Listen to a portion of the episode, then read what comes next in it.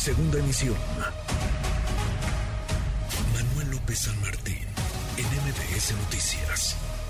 Economía y finanzas. Con Eduardo Torreblanca.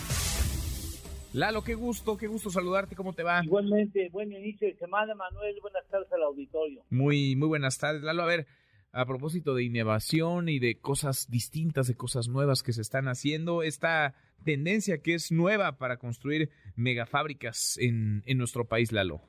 Pues sí, es, es un reto y México ya está inscrito en la posibilidad, hablo de un reto importante en la economía global, involucra a los sectores que tratan con cuestiones de plantas industriales o parques industriales en todo el mundo. El reto es fabricar, levantar 220 gigafábricas en las siguientes tres décadas. El término gigafábrica se atribuye a la firma Tesla, como ustedes saben es productor de automóviles eléctricos.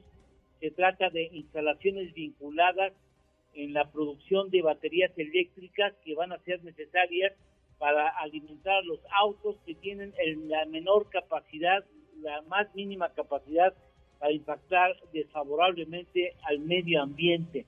Las instalaciones gigantes pueden requerir el uso de hasta 492 mil metros cuadrados cada una, suficientes para colocar, para que tengamos una idea de, de qué tan grande puede ser una gigafábrica, capaces de colocar en su interior 109 canchas de fútbol soccer profesional.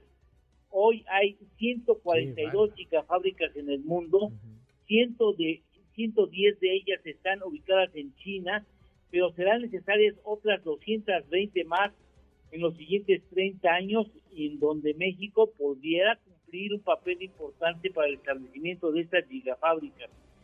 Eh, cada gigafábrica requiere un promedio de inversión de muchos miles de millones de dólares y para el periodo entre 2020 y 2030 se afirma que sería necesario la inversión al menos de 177 mil millones de dólares para poderlas hacer una realidad.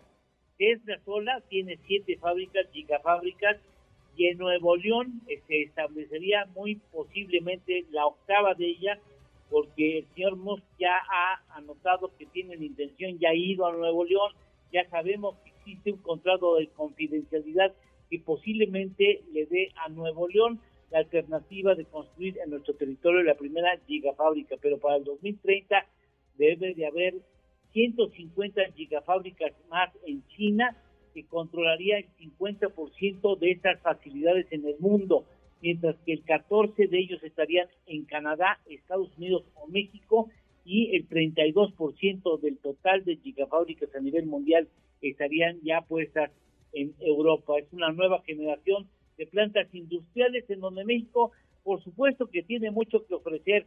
Si nos pusiéramos las pilas, al menos pudiéramos pensar en tener un plan de desarrollo industrial involucrara esta alternativa. Pues sí, pues sí, a final de cuentas, para allá va la, la tendencia. ¿La tenemos postre? Claro que sí. Según la firma Ipso de predicciones, entre 36 países, 24 mil adultos afirman en el 50% la probabilidad de que en este 2023 se desarrolle un crack bursátil. Ándale, pues ojalá que no, ojalá que no. En fin, gracias Lalo. Gracias a ti Manuel, buenas tardes y buen muy, provecho. Muy buenas tardes, es Eduardo, Eduardo Torreblanca. Redes sociales para que siga en contacto: Twitter, Facebook y TikTok. M. López San Martín.